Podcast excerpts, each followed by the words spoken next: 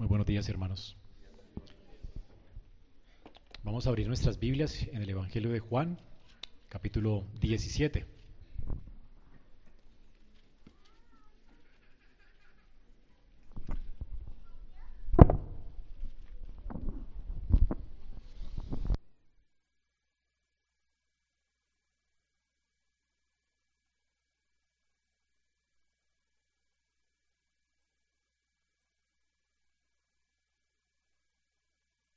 Juan capítulo 17, hermanos.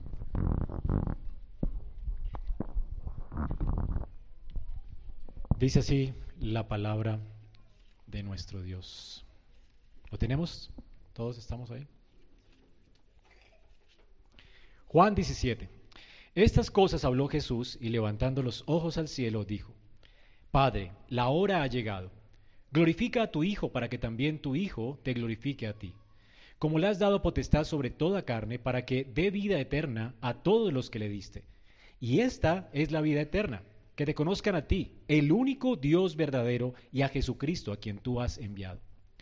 Yo te he glorificado en la tierra. He acabado la obra que me diste que hiciese. Que hiciese. Ahora pues, Padre, glorifícame tú al lado tuyo, con aquella gloria que tuve contigo antes de que el mundo fuese. He manifestado tu nombre a los hombres que del mundo me diste tuyos eran y me los diste, y han guardado tu palabra. Ahora han conocido que todas las cosas que me has dado proceden de ti, porque las palabras que me diste les he dado y ellos las recibieron y han conocido verdaderamente que salí de ti y han creído que tú me enviaste. Yo ruego por ellos, no ruego por el mundo, sino por los que me diste, porque tuyos son, y todo lo mío es tuyo, y lo tuyo mío, y he sido glorificado en ellos. Y ya no estoy en el mundo, mas estos están en el mundo y yo voy a ti. Padre Santo, a los que me has dado, guárdalos en tu nombre para que sean uno, así como nosotros. Cuando estaba con ellos en el mundo, yo los guardaba en tu nombre. A los que me diste, yo los guardé. Y ninguno de ellos se perdió, sino el hijo de perdición para que la escritura se cumpliese. Pero ahora voy a ti y hablo esto en el mundo para que tengan mi gozo cumplido en sí mismos. Yo les he dado tu palabra y el mundo los aborreció, porque no son del mundo, como tampoco yo soy del mundo. No ruego que los quites del mundo, sino que los guardes del mal. No son del mundo, como yo tampoco soy del mundo. Santifícalos en tu verdad. Tu palabra es verdad. Como tú me enviaste al mundo, así yo los he enviado al mundo. Y por ellos yo me santifico a mí mismo, para que también ellos sean santificados en la verdad. Mas no ruego solamente por estos, sino también por los que han de creer en mí por la palabra de ellos, para que todos sean uno, como tú, oh Padre, en mí y yo en ti, que también ellos sean uno en nosotros, para que el mundo crea que tú me enviaste. La gloria que me diste, yo les he dado para que sean uno, así como nosotros somos uno, yo en ellos y tú en mí, para que sean perfectos en unidad para que el mundo conozca que tú me enviaste y que los has amado a ellos como también a mí me has amado. Padre, aquellos que me has dado, quiero que donde yo estoy, también ellos estén conmigo, para que vean mi gloria que me has dado, porque me has amado desde antes de la fundación del mundo. Padre justo, el mundo no te ha conocido, pero yo te he conocido y estos te han conocido, han conocido que tú me enviaste. Y les he dado a conocer tu nombre y lo daré a conocer aún, para que el amor con que me has amado esté en ellos y yo en ellos. Amén. Señor, oramos para que en esta mañana tu palabra obre poderosamente en nuestras vidas. Te lo pedimos en Cristo Jesús. Amén. Pueden sentarse, hermanos.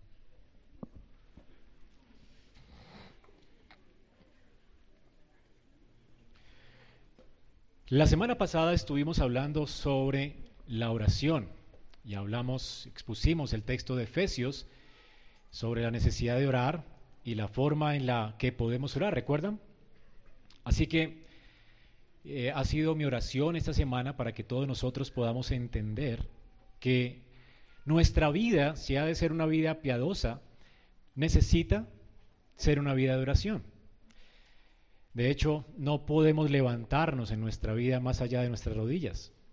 Nuestra vida realmente eh, solamente podrá ser piadosa si oramos. Y también ha sido mi oración para que los líderes de esta iglesia, los ancianos, los diáconos, podamos entender que sin oración es imposible que la iglesia se levante más allá de las expectativas de Dios. De hecho, si vemos bien, los apóstoles eligieron diáconos en la iglesia para que ellos pudieran dedicarse a la oración y a la palabra. No solamente oraban en el culto público, sino que también tenían un día de oración semanal para orar por la iglesia. Dedicarse a la oración es vital para los ancianos de la iglesia. Nunca podremos hallar que, las, que los propósitos de Dios se cumplen en nuestra vida si no oramos. Y la iglesia obviamente no va a ir más allá de la oración de sus siervos. Nuestras familias jamás se levantarán más allá de la oración. Ustedes necesitan como padres orar con sus hijos todos los días. Necesitan orar por ellos siempre. Nunca nuestra familia se levantará sin la oración. La oración es vital para nuestras vidas, para la iglesia, es vital para la familia. Nuestra vida no es posible ser vivida sin oración. Y como vimos hace ocho días, tenemos enemigos espirituales terribles, Satanás, el mundo, nuestra carne. Siempre están y estarán al acecho hasta que muramos. Por eso necesitamos no nuestro poder, no vivir en nuestra carne, no vivir según nuestro consejo, sino vivir según Dios y para esto es necesaria la oración. Por eso Pablo dice que oremos en todo tiempo, con toda súplica en el Espíritu. Hermanos, de hecho la oración es tan importante que Dios decretó salvarnos y no podemos ser salvos si no nos humillamos y rogamos a Dios por misericordia. La Escritura dice que todo aquel que venga a mí, Él no lo echa fuera. Y la forma de venir a Él es humillados, reconociendo nuestros pecados en oración. La vida cristiana comienza orando. Pero también la escritura nos dice que la vida cristiana puede ser vivida solamente orando.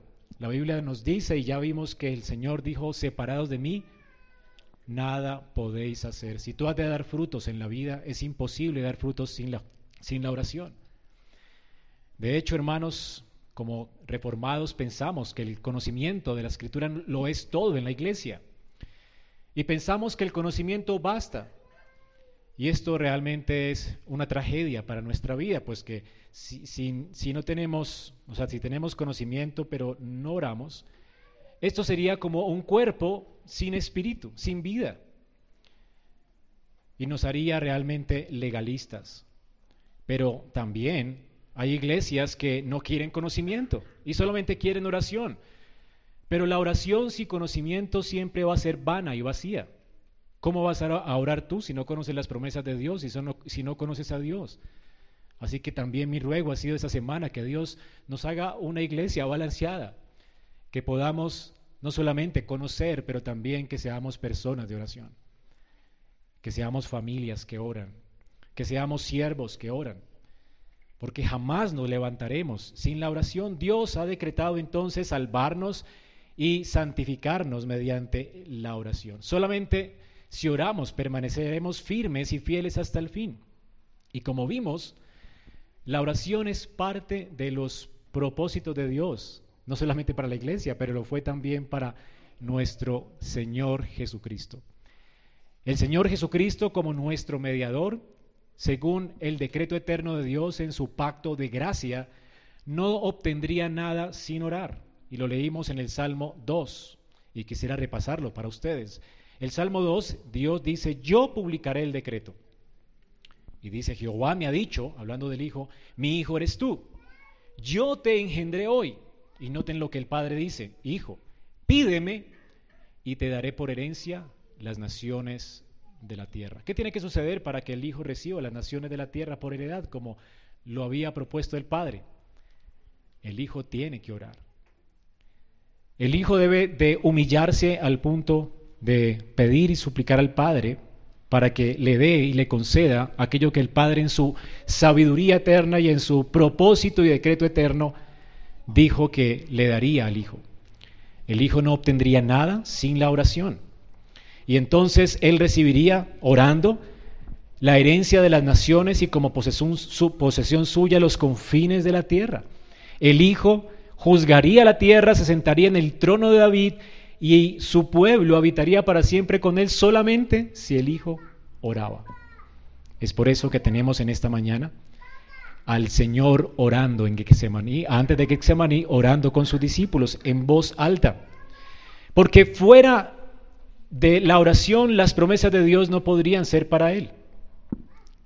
¿Qué motivó al Hijo a orar? Las promesas del Padre. El Padre dijo, pídeme y te daré por herencia las naciones de la tierra. El decreto de Dios, lejos de desmotivar a Jesús a orar, lo animó a orar. Y esto debe suceder con nosotros. Nosotros entendemos que Dios ha decretado todas las cosas y que no sucede nada sobre esta tierra sin su voluntad, ¿verdad? Bueno, eso debería de motivarte a orar. El Señor ya nos ha declarado el fin desde el principio y eso debería motivarnos a orar. Y de hecho, el Señor en su propósito y decreto eterno ha decidido que la oración sea una rueda fundamental en su providencia. Como dice Charles Spurgeon, la oración es una rueda indispensable en la maquinaria de Dios en la providencia divina. Dios no solamente decretó el fin desde el principio, sino que decretó que sin la oración, o más bien que la oración sería un medio para llevar a cabo el fin.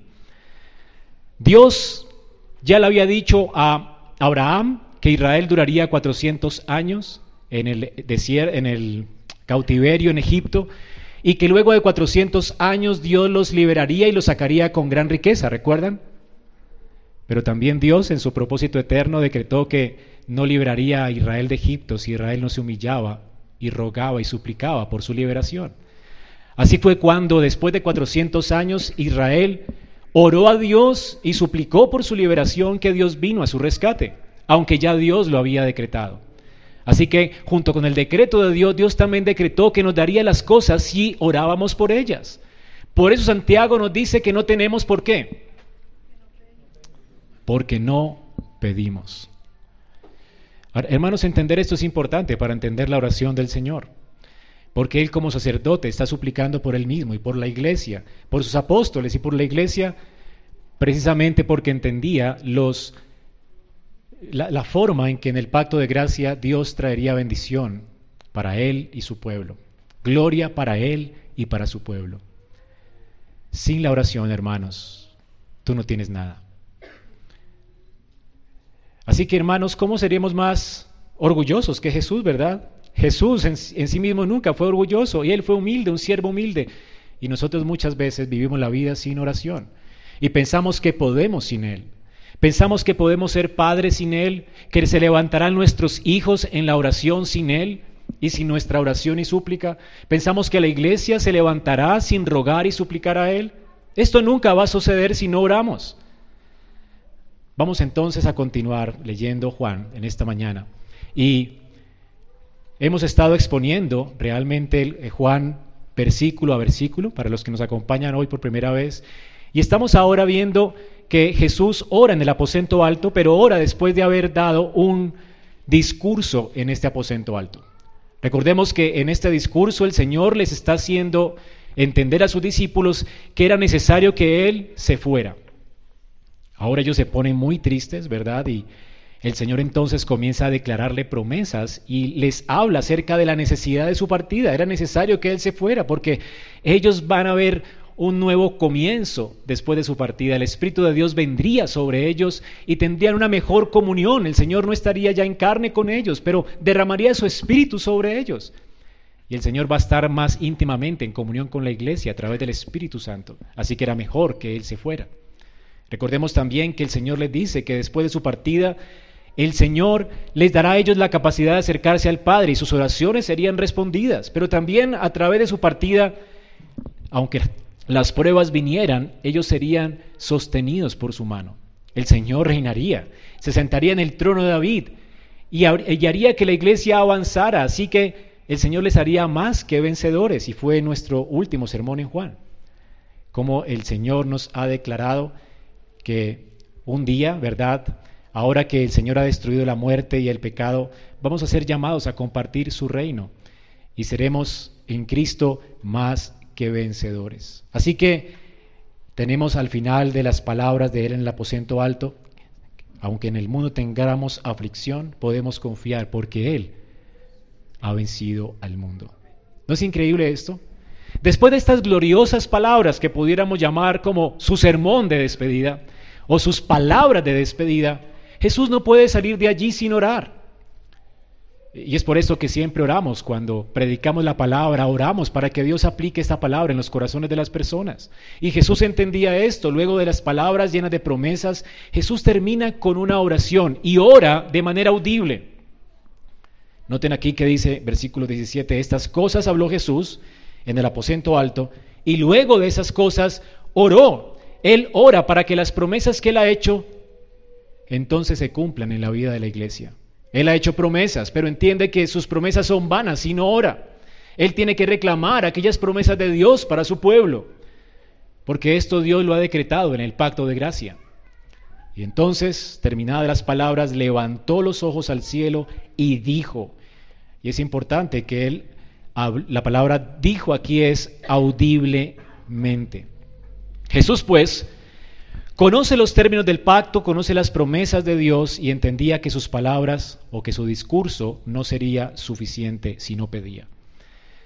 Él sabía que no solamente debía prometer a sus discípulos cómo Dios traería a, fin último las promesas del pacto de gracia a causa de lo que él estaba por hacer en la cruz, pero también él entendía que debía orar para que la labor que él está haciendo y que hará en la cruz fuera fructífera en la vida de sus discípulos. Jesús entonces ora de acuerdo a los términos del pacto. Él ora como el Hijo de Dios. Aunque Él es omnisciente, hermanos, piensen en esto. Aquel que está orando aquí es alguien omnisciente, que conocía perfectamente los decretos de Dios y las promesas. Así que Él perfectamente podría decir, bueno, ¿para qué oro si ya Dios lo sabe todo, verdad? ¿No, no dicen muchos, algunos así?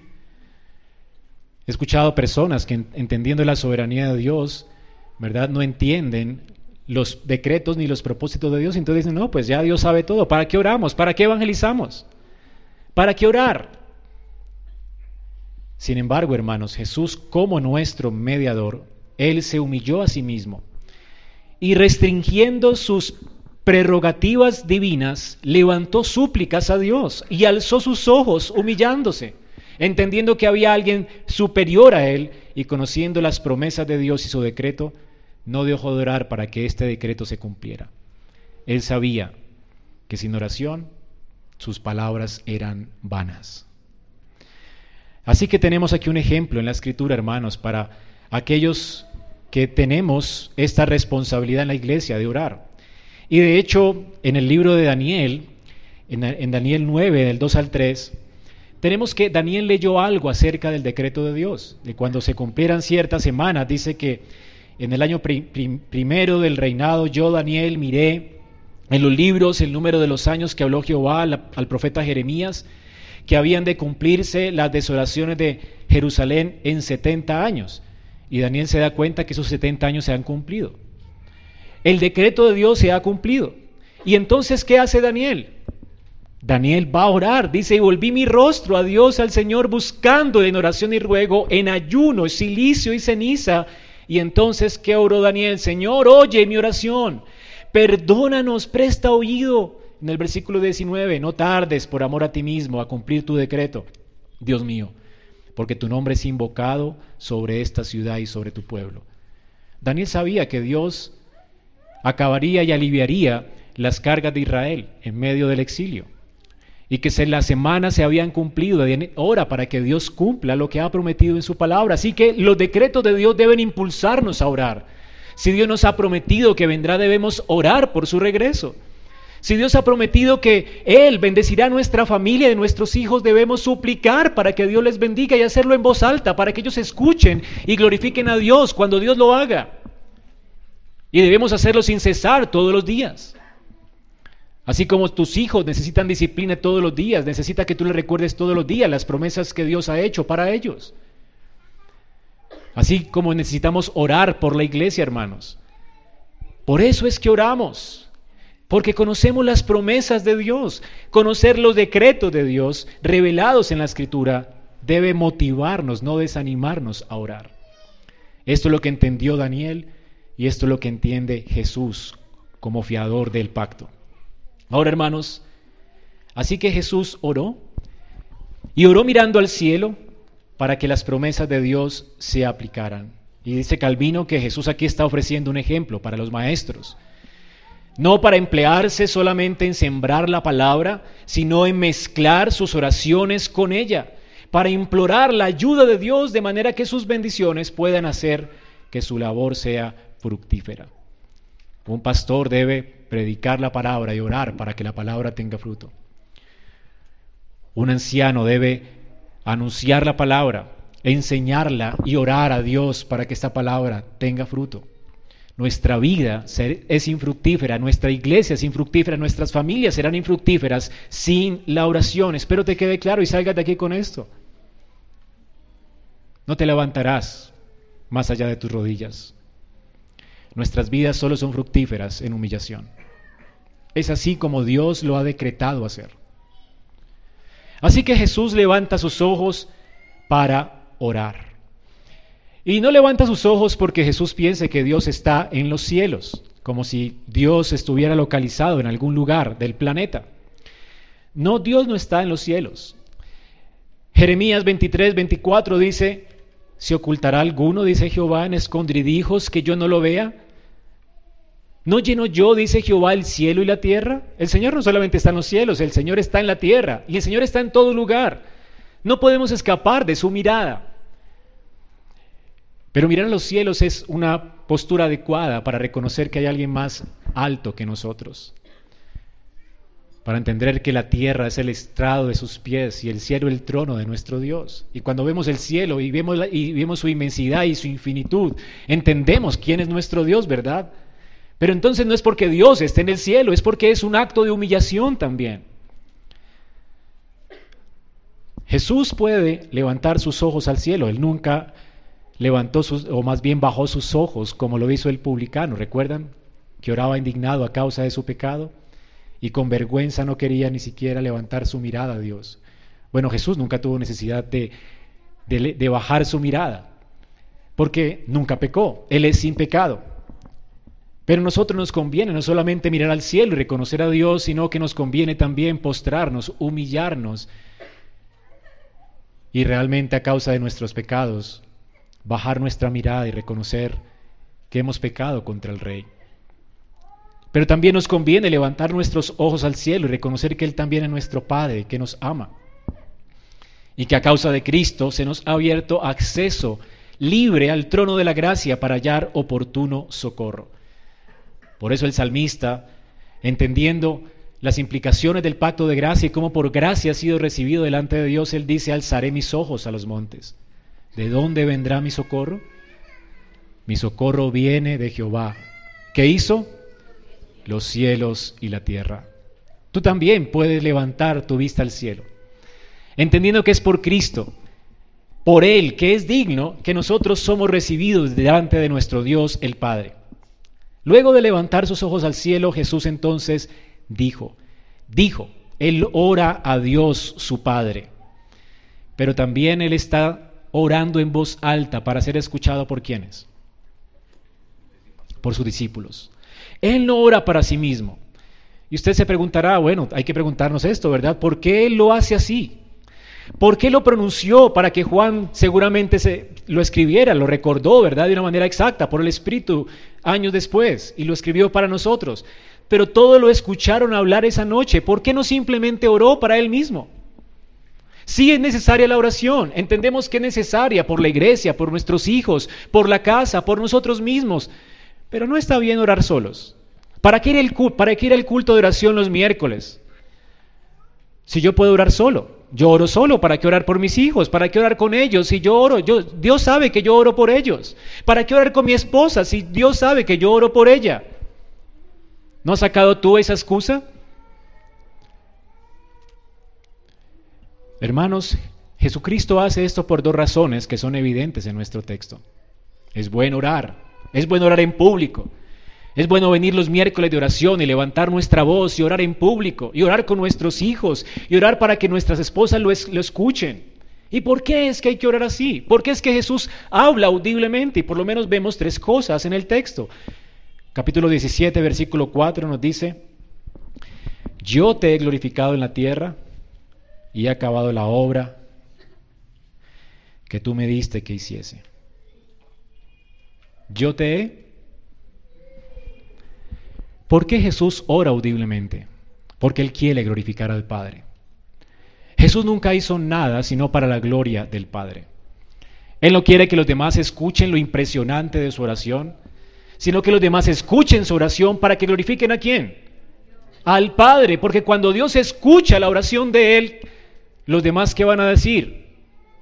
Gloria a Dios. Si Dios escucha su oración, Dios recibe la gloria, porque Él es quien lo hace.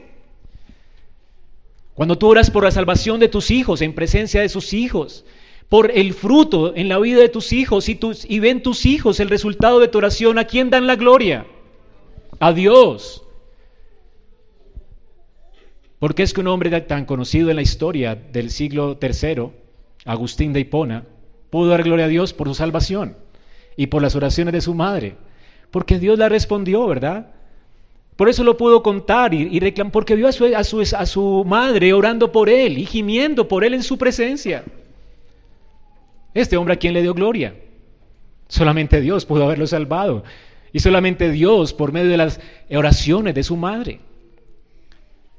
Hermanos, la oración hace que en la iglesia, en la familia, Dios sea glorificado.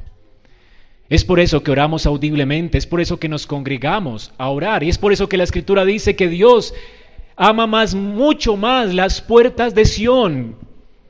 Y entendiendo Sión como la iglesia glorificada y las puertas como la iglesia reunida. Dios ama más las puertas de Sión que las muchas moradas de Jacob. Está bien si ora solo, pero Dios ama más cuando nos juntamos a orar como iglesia. Así que quieres que Dios sea glorificado, no tienes excusa. Ven a orar con la iglesia, por eso la iglesia tiene días de oración, por eso queremos orar en semana. Ora con nosotros, di amén, llega temprano el culto para que ores con nosotros y escuches nuestro clamor y cuando hay, hay resultados glorifiques al Dios que está en los cielos. Y esto es necesario para tu vida de piedad. Porque tu vida nunca se levantará más que eso. Tu vida es para la gloria de Dios. ¿Quieres ver la gloria de Dios en tu vida? Dios es más glorificado cuando compartimos nuestras peticiones y oramos unos por otros. Pero también el Señor ora audiblemente porque Él quiere y desea, noten el versículo 13, pero ahora voy a ti, Padre, y hablo esto en el mundo para que tengan mi gozo cumplido en sí mismos. ¿Por qué ora el Señor en voz audible? ¿Por qué es que habla estas cosas en la tierra? Para nuestro gozo. El Señor está buscando glorificar al Padre con su oración, pero el Señor está buscando nuestro gozo con su oración. Él quiere compartir su gozo con nosotros. ¿Y de qué gozo está hablando? Del gozo de saber que el Padre es fiel a sus promesas. Del gozo de saberse no solamente yendo a la cruz, pero glorificado en la presencia de Dios, porque Dios no va a fallar a sus promesas y a su pacto. Él por el gozo delante de él sufrió la cruz y menospreció el oprobio, porque sabía que regresaría de nuevo a contemplar el rostro de su Padre. Dios es fiel a su pacto. Y este gozo de contemplar el rostro y la gloria de su Padre, Él lo quiere compartir contigo. Dios es fiel, hermanos. Y por eso Él ora, para tu gozo, para que Él entiendas. Cuando ora y las oraciones de Él se cumplan, y se cumplieron, como veremos ahora, hermano, esto debería de gozar, de, motivarnos, de alegrarnos y de confiar en Dios. Dios es confiable. Dios nunca promete algo que no cumpla. Todo lo que pidiéramos al Padre en oración creyendo, lo recibiremos. Es imposible que Dios mienta. Hay gente que dice que Dios todo lo puede hacer. Sí es imposible que Dios mienta. Es imposible que Dios mienta. Hay algo que Dios no puede hacer y es mentir. Dios no puede pecar, Dios no puede mentir. Dios no se puede negar a sí mismo. Dios es verdad, Él es el Dios de verdad. Ahí sí hay cosas que Dios no puede hacer. Así que Jesús sabía que su Padre es fiel y quiere motivarnos a orar con Él. Así que hermanos, también Él quiere que conozcamos cómo es que Él, como nuestro sumo sacerdote, está hoy intercediendo por nosotros. Él hace esta oración audiblemente también para nuestro gozo, porque Él quiere que veamos cómo es que Él intercede por nosotros. Él echa mano a las promesas de Dios, Él reclama las promesas de Dios para nosotros, y esto es lo que Él está haciendo ahora por nosotros. La escritura dice que Él como sumo sacerdote hoy mismo no está dejando de orar y de levantar oraciones al Padre, intercediendo por nosotros. ¿Y cómo es que Él ora? Bueno, aquí tenemos un ejemplo de su oración. ¿Y no es increíble que esta oración esté llena de gloria? ¿Por qué oró Jesús aquí? Gloria para Él mismo, gloria para sus apóstoles, sus discípulos y gloria para nosotros, para la iglesia. Es así como Él está orando hoy. Y así podemos dividir toda esta oración. Versículos del 1 al 5, Él ora por sí mismo y por gloria para Él y gloria para sus discípulos, hasta el versículo 19, del 6 al 19, y gloria para nosotros. Dice, no oro por esto, sino por los que han de venir a causa de la palabra de ellos, para que también vean mi gloria. Él quiere compartir su gloria con nosotros. Él está orando por esto. Por eso, hermanos, es que tenemos la esperanza de que un día seremos resucitados con Él y le veremos en gloria y compartiremos para siempre su gloria. El Señor no nos dejará postrados en nuestra humillación. Él se acordará de nuestra humillación y vendrá por nosotros y nos llevará con Él en gloria. Son sus promesas y, Él está orando al Padre por esto, para que seamos sostenidos hasta el final y podamos compartir esa gloria eterna con Él. Veamos entonces que esta oración, hermanos, es una oración realmente de ruego por gloria. Él quiere gloria. ¿Para qué? Para que el Padre reciba la gloria, porque esta o este es el propósito eterno del Padre. Dios creó a Adán y Eva con el propósito no de dejarlos en el jardín de Edén. El jardín de Edén solamente era un anticipo de la gloria que estaba prometida en el árbol de la vida, que estaba en el jardín. Si Adán obedecía perfecta y personalmente a Dios, Adán podía trascender a esta gloria eterna y podía estar en la presencia de Dios para siempre. El cielo y la tierra se juntarían. Y Adán entonces viviría eternamente en la presencia de Dios de una manera gloriosa. La muerte no le tocaría. Viviría ya no de una manera mutable. Adán podía pecar o no pecar, pero si obedecía perfectamente y personalmente lo que se le prometía en el árbol de la vida, era una vida imperecedera, incorruptible, donde Él ya no podría ser mutable ni pecar. Y esto es lo que el Señor está reclamando para Él y para nosotros aquí, como nuestro segundo Adán. Adán fracasó y entonces nosotros morimos.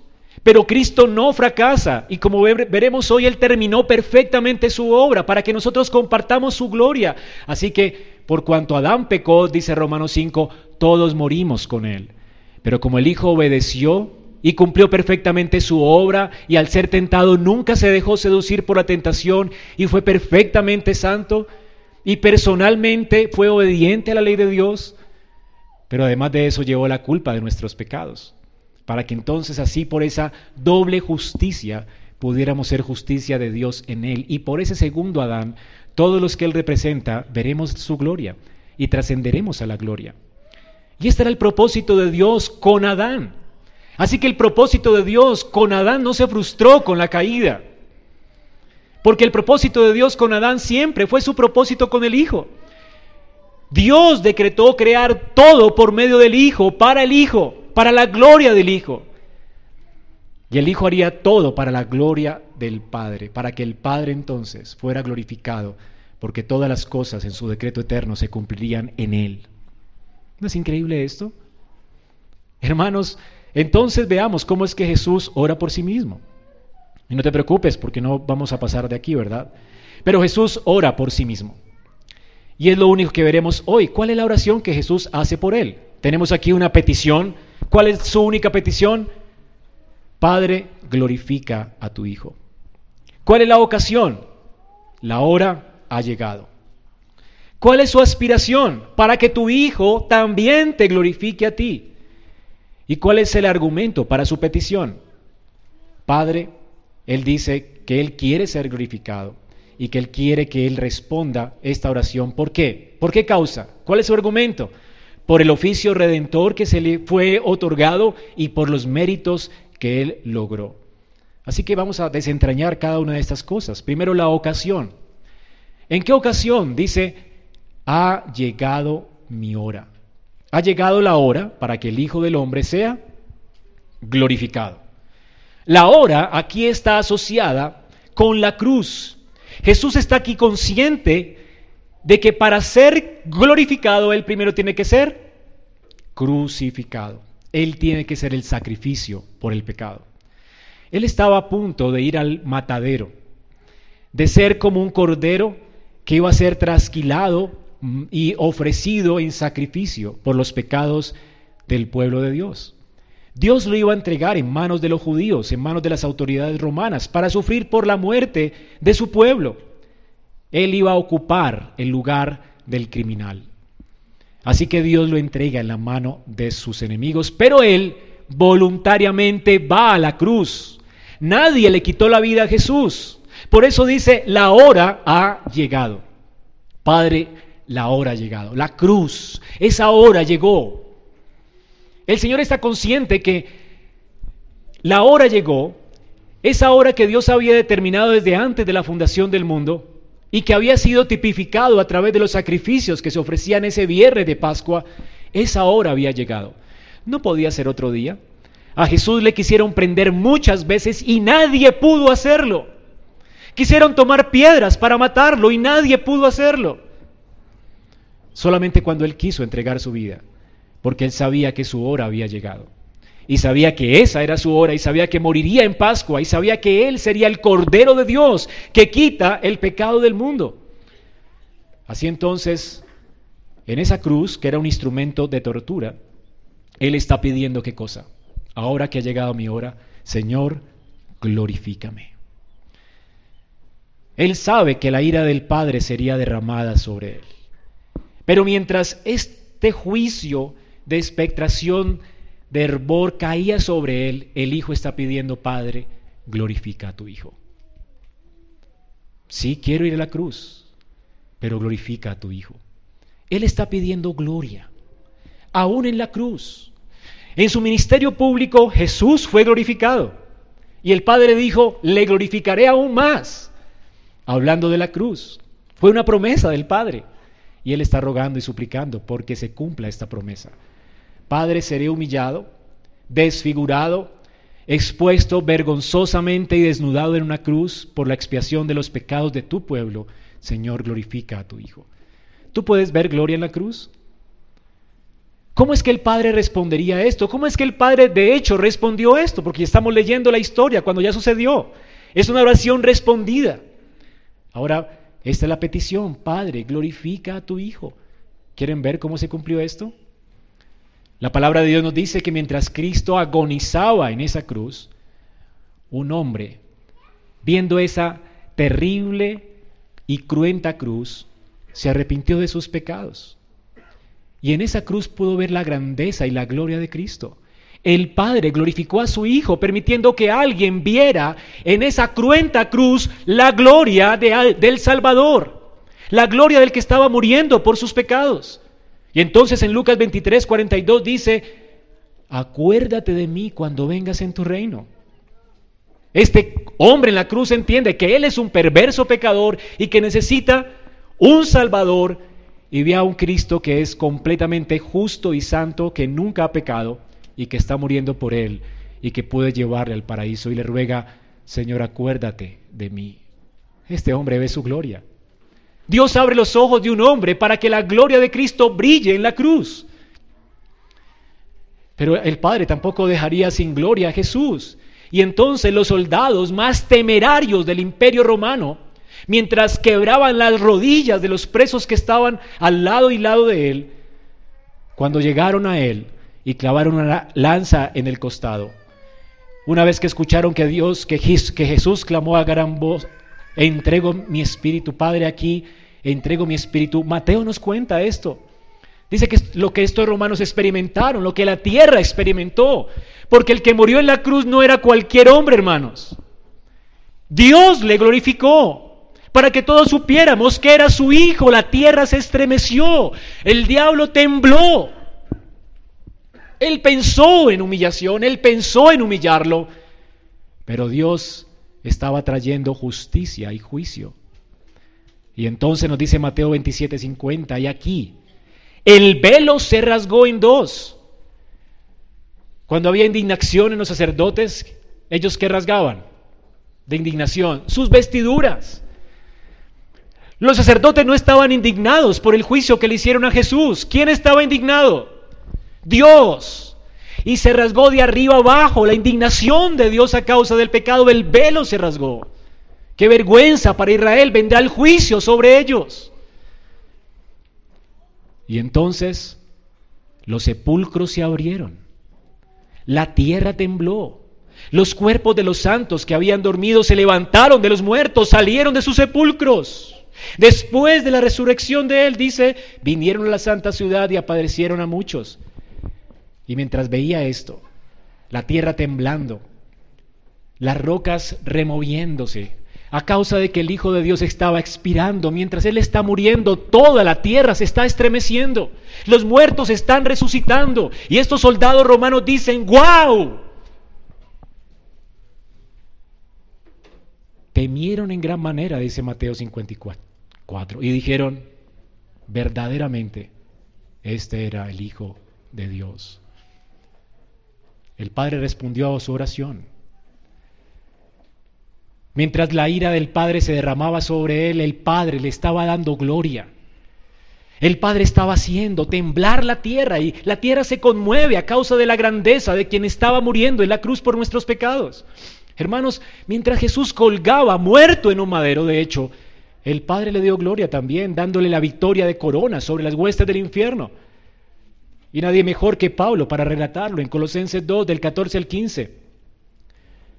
Dice que en la cruz Dios anuló el acta de los decretos que era contra nosotros, que nos era contraria, y la quitó de medio y la clavó en la cruz y despojó a todo principado y a las potestades y las exhibió públicamente, triunfando sobre ellos en la cruz del Calvario. Lo que parecía una derrota para el Hijo de Dios resultó en su victoria. El Padre le glorificó.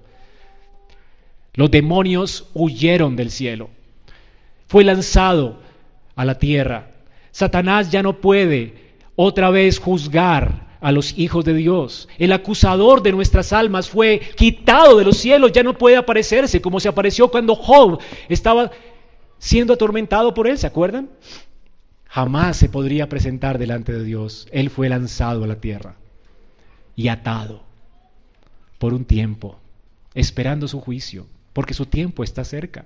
Satanás fue vencido, el pecado fue destruido, el acta de los decretos que eran contra nosotros fue quitada, porque Cristo, el perfecto hombre, murió por los pecadores.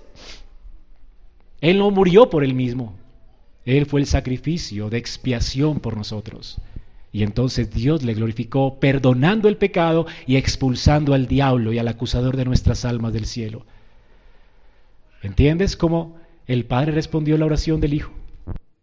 ¿Cómo el Hijo de Dios fue glorificado por su Padre?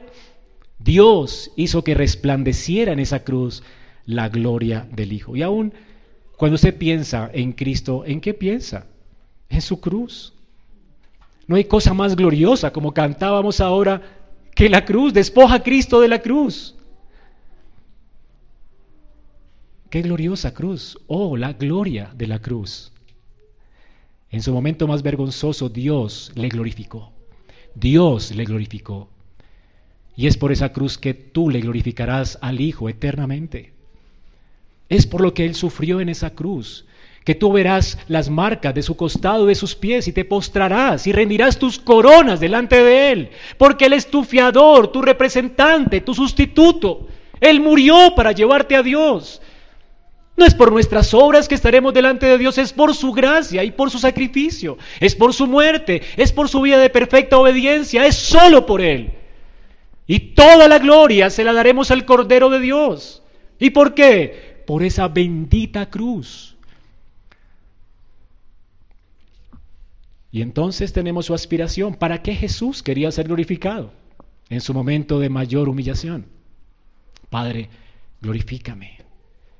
Glorifica al Hijo. ¿Para qué? ¿Para qué quieres que te glorifique, Hijo? Padre, para que tú seas glorificado. En Cristo estaban empeñados todos los, todas las promesas de Dios. Pablo dice que todas las promesas de Dios eran en Él, sí y amén. Si el Hijo no es glorificado, el Padre ha fracasado. Así que si el Hijo es glorificado, el Padre es glorificado. Y Jesús sabe esto. Qué bueno apelar a las promesas de Dios, ¿verdad? ¿No fue lo que hizo Moisés cuando el pueblo de Israel estaba a punto de ser destruido? Moisés fue delante de Dios, Señor, consúmeme tú a mí y perdona a este pueblo. Porque Señor, yo sé que en, en últimas la vergüenza será para ti y yo quiero tu gloria. Porque tú has prometido liberarnos para darnos la tierra por heredad.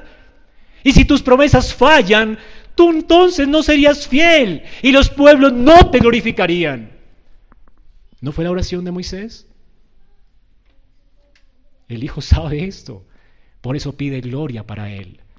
No porque Él sea orgulloso, no porque él, esté como nosotros. Cuando buscamos gloria, ¿por qué lo hacemos? Lo hacemos a expensas de la gloria de Dios. Pero el Hijo no. Jesús está pensando en la gloria del Padre. Y de hecho, si has estudiado la Escritura, vas a darte cuenta que ninguna persona en la Trinidad busca gloria para sí mismo. El Padre busca la gloria del Hijo, el Hijo busca la gloria del Padre, el Espíritu busca glorificar al Hijo y al Padre.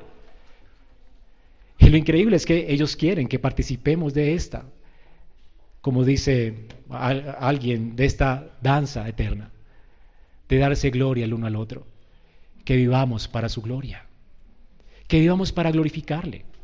Así que en la gloria del Hijo podemos apreciar la gloria del Padre. Cuando el Hijo de Dios es glorificado en la cruz, cuando es demostrada su gloria en la cruz, cuando todo por el sacrificio de Él, todo pecado es quitado, todo enemigo destruido y en su resurrección todo argumento es quitado y toda justicia es satisfecha. El Padre recibe gloria.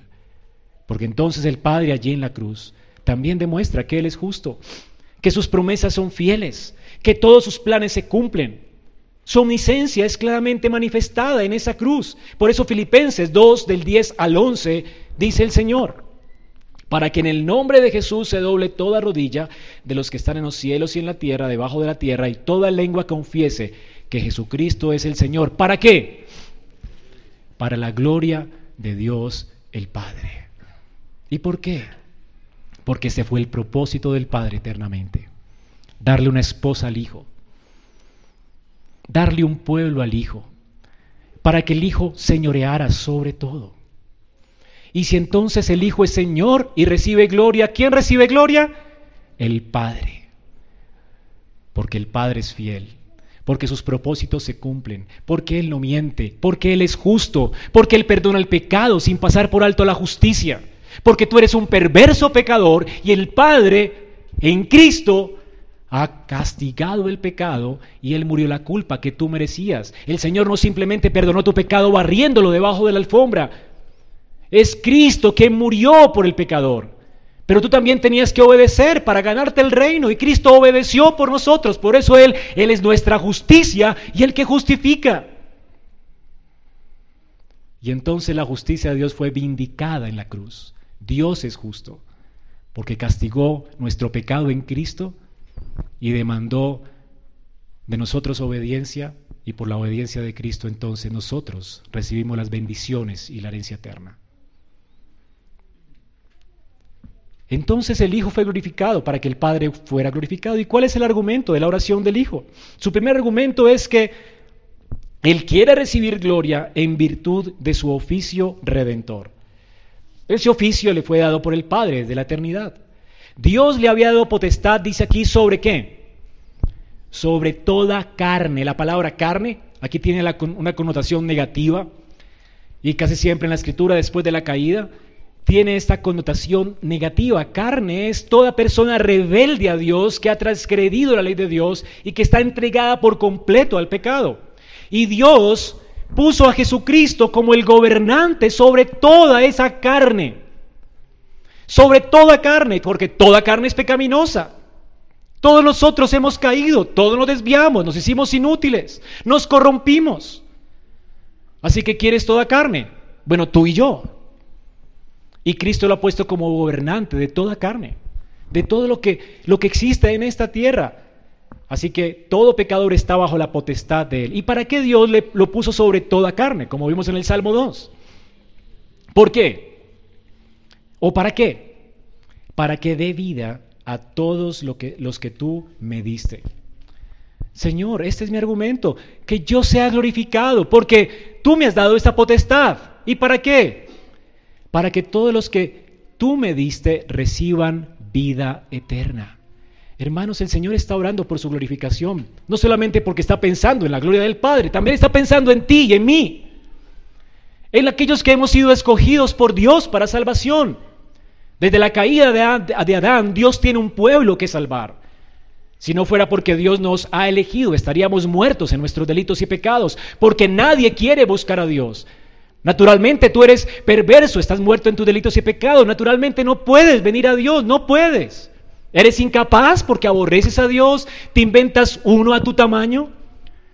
¿Te ingenias uno para adorar un Dios que no existe y no es real? Por eso dice que la vida eterna es que te conozcan a ti, al único Dios verdadero, porque por naturaleza todos somos idólatras. Y si, no, y si no fuera porque Dios levantó a su Hijo y le dio gloria, tú estarías en tus pecados. Tú estás aquí por la elección del Padre. El Padre nos entregó, nos donó a nosotros como un regalo para el Hijo y el Hijo no menosprecia los regalos del Padre. Qué increíble, ¿no? A veces pensamos en Cristo como un don de Dios y un regalo de Dios para nosotros, ¿verdad? Pero ¿qué tal te has pensado a ti mismo como un don del Padre para el Hijo? Eso es lo que somos. Señor, tú me diste un pueblo, un pueblo que tú escogiste. Este pueblo del cual tú has dicho, Padre, son la niña de mis ojos, mi especial tesoro, te lo confío, Hijo. ¿Y para qué te lo confío? Para que les des vida eterna, porque están muertos. Así que el Padre a quien quiere escoge y el Hijo, todo, aquel que le ha, todo lo que le ha confiado el Padre, Él le da vida. Esto es la elección. Jamás estaríamos aquí si no fuera por esta preciosa elección. Así que hermanos, el Hijo tiene prerrogativa de dar vida eterna a los que el Padre le dio, no a otros. El Hijo no fue a la cruz por todo el mundo, el Hijo fue a la cruz por los que el Padre le dio. El Hijo vino a dar vida a los que el Padre le dio, pero Él tiene potestad sobre toda carne. Por eso Él es el juez de toda carne, por eso vendrá a juzgar a los vivos y a los muertos. Y aunque Él es el juez, Él tiene también prerrogativa para dar vida a todos los que el Padre le ha entregado y le dio. Por eso en Efesios 1 Pablo dice, alabado sea Dios que nos escogió desde antes de la fundación del mundo. ¿Para qué? Para que fuéramos santos y sin mancha delante de Dios. ¿Por quién? Por Jesucristo, nuestro Señor. Es a causa de Cristo que tenemos vida, que podemos presentarnos delante de Dios el Padre, que hemos, nos hemos levantado de los muertos. Y de hecho, miren cómo el Señor dice que es la vida eterna. ¿Qué es la vida eterna? Que te conozcan a ti, al único Dios verdadero y a Jesucristo, a quien tú has enviado. Vida eterna está aquí definida no como conocer información de Dios. Tú no tienes vida eterna cuando conoces información de Dios. Tampoco tienes vida eterna cuando tienes conciencia de que existe Dios. Ni siquiera tienes vida eterna cuando experimentas algo acerca de Dios. Nadie puede negar que tú has experimentado algo. Escalofríos, temblores, no sé qué has experimentado, pero eso no importa, no es vida eterna. ¿Qué es vida eterna? Que te conozcan a ti, al único Dios verdadero Así que la vida eterna se caracteriza porque tú conoces al único Dios verdadero. Y al único Dios verdadero no se le puede conocer aparte de la escritura. No puedes conocerlo por su creación. No puedes conocerlo meditando en tu propio corazón. Así que alguien que tiene vida eterna se caracteriza porque ama la palabra, porque en la palabra Dios el Padre se ha revelado y Él lo conoce. ¿Conoces tu Biblia? ¿Conoces al Dios de la Escritura, no al que tú te inventas? Esto es vida eterna. Que le conozcas a Él, al único. al que se ha revelado aquí en su palabra, como Yahweh, el Dios del pacto. El Dios que elige personas, elige a quien salvar, el Dios omnipotente que salva al quien Él quiera, a quien nadie nos podrá arrebatar de su mano. Este es el Dios en el que creemos. Y entonces, que conozcan a Jesucristo, tu único Hijo. Esta es la vida eterna, que conoces a Jesucristo, que tú has entendido tu necesidad de un Salvador y entiendes tu pecaminosidad. La diferencia entre el mundo y tú, que has creído en el Señor, es que entiendes que eres un perverso pecador, que no tienes remedio, sino, sino únicamente en Cristo y en su Espíritu. Que necesitas la vida que Él ofrece, la salvación que Él ofrece, porque tú eres incapaz de salvarte a ti mismo. Por nuestras obras jamás veríamos a Dios. Por nuestra obediencia jamás seríamos benditos. Por nuestras obras jamás veríamos el reino de los cielos. Y entonces tú crees en Jesucristo, su único Hijo. Entiendes que solamente Él, Dios dice de Él, este es mi Hijo en quien tengo complacencia. Solo Dios se complace en Él. Y entonces te escondes en Él y crees en Él y entiendes que Él es el Hijo de Dios que descendió del cielo para morir por tus pecados. Y esto es vida eterna, que conoces esto y experimentas este gozo de sentirse libre de culpa, de saberse amado y perdonado, liberado. Un gozo que te mueve a la obediencia, a entregarte a Él en cuerpo, alma y corazón. Hay gente que dice conocer a Dios pero no se entrega a Cristo. Es imposible, porque el amor de Dios nos constriñe, entendiendo esto que si uno murió por nosotros, luego todos morimos por Él. ¿Has muerto a tu vida por causa de Cristo? ¿Qué estás haciendo con tu vida? ¿Y qué estás invirtiendo tu vida? Es absurdo vivir una vida pensando que conocemos a Dios y vivirla sin servirlo. ¿Sirves a Dios con lo que haces? ¿Le has entregado tus dones, tu talento, tus dones y tu servicio a Dios, tu familia? ¿Se la has entregado a Dios? Qué vil es vivir una vida tan perversa, simplemente dormir para amanecer y trabajar para ganar plata, sin pensar en su reino, sin pensar en su gloria. Qué triste tu vida, qué lamentable tu vida. Porque para esto Cristo nos salvó, para que vivamos para alguien superior a nosotros, para su gloria. Es muy triste tu vida si no sirves a Cristo. Y si no sirves a Dios ni le glorificas. Porque esto es la vida eterna. Conocerlo a Él, servirlo a Él, amarlo a Él. Vivir para Él. No tiene sentido la vida sin Cristo. Por esta razón el Señor pide ser glorificado. Porque entonces su gloria redundará en nuestro beneficio. El Señor está pensando en, en tu beneficio. Él quiere salvarnos para que le entreguemos toda nuestra humanidad a Él y muramos para Él, como Él murió por nosotros. Y esto solo sucederá si Él es glorificado.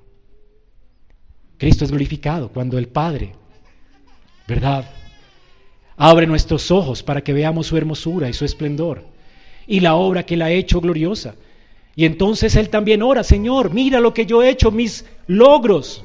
¿Nota cómo termina el texto? Padre, yo te he glorificado en la tierra. He acabado qué? He acabado la obra que tú me diste. Hermanos, el Señor también está diciendo, Padre, glorifícame. ¿Y por qué, hijo? Porque quiero cumplir con tu propósito de salvar, Padre, de dar vida a los que me diste. ¿Y por qué, hijo? ¿Por qué más? Hijo, ve, Padre, ¿por qué? Porque he cumplido con toda justicia. El Hijo obedeció perfectamente la ley de Dios, como ya le dije, y murió, y murió según la ley de Dios demandaba del pecador, él siendo inocente. Cristo murió y cumplió perfectamente la ley de Dios, él mismo. La demanda de la ley las cumplió muriendo por nuestros pecados y él cumplió todas las demandas de la ley donde Adán fracasó, él como nuestro mediador y representante, él cumplió la ley perfectamente. Y es a causa de sus méritos, hermanos, que nosotros hoy podemos presentarnos delante de Dios y conocerle. Y eso es increíble, porque el Padre respondió con creces su oración. El Señor fue glorificado, la obra fue expiada, el trabajo fue consumado y el Padre, hermanos, le ha dado un pueblo y cada día estará haciendo gente de nuevo para que le glorifique a Él. Y glorifican al Padre por el trabajo completo y consumado de Cristo. Es un trabajo al cual no le podemos quitar ni añadir. El Señor dice, he completado, completo está, consumado está. Lo gritó desde la cruz y oró por esto al Padre. Fue su argumento para que el Padre respondiera a su oración. Glorifícame porque he completado tu obra. Hermanos, el Señor no fracasó en su trabajo. ¿Te has sentido alguna vez satisfecho por hacer una tarea? Y dices, la terminé. Terminé de arreglar mi casa y al otro día te levantas y ¿cómo está? Otra vez tienes que volverla a terminar, ¿verdad? Qué horrible esto. Pero en Cristo no es así. Él la terminó de una vez y para siempre. La dejó completa, terminada. No hay forma de añadirle algo. Hermanos, si la obra de Cristo está terminada, si ha sido aceptada por el Padre, si su sacrificio fue aceptable a Dios, si su vida de perfecta obediencia fue aceptable a Dios, hermanos, es una ingratitud de parte tuya si hoy quieres añadir algo a esta obra. Y hay muchos aquí que quieren ganar el favor de Dios. Tal vez con sus lágrimas, tal vez con sus confesiones, tal vez con su caridad, con su servicio, pensando que por estas cosas Dios puede ser movido a bendecirnos. ¿Cómo piensas tú que Dios te puede bendecir? ¿Por tu obediencia? ¿Por tus obras? Hermano, la obediencia debe ser un resultado del amor de Dios por nosotros, no para ganarnos su favor. Somos benditos porque Él obedeció por ti, porque Él murió por ti. ¿Le agregarás algo a su sacrificio? Te levantarás pensando mañana no hice lo suficiente, Dios tiene que maldecirme. No, tú mereces el infierno. Siempre lo mereces. Pero si puedes disfrutar de la gracia, no es por causa de lo que haces. Si yo puedo bendecir a mis hijos y a mi familia, no es por la competencia de mis hijos. hijos yo intento prosperes. Si quieres entender esto, pues no deje de escuchar los siguientes sermones. Y no dejes de orar por las promesas de Dios para tu vida. Todas las promesas de Dios son en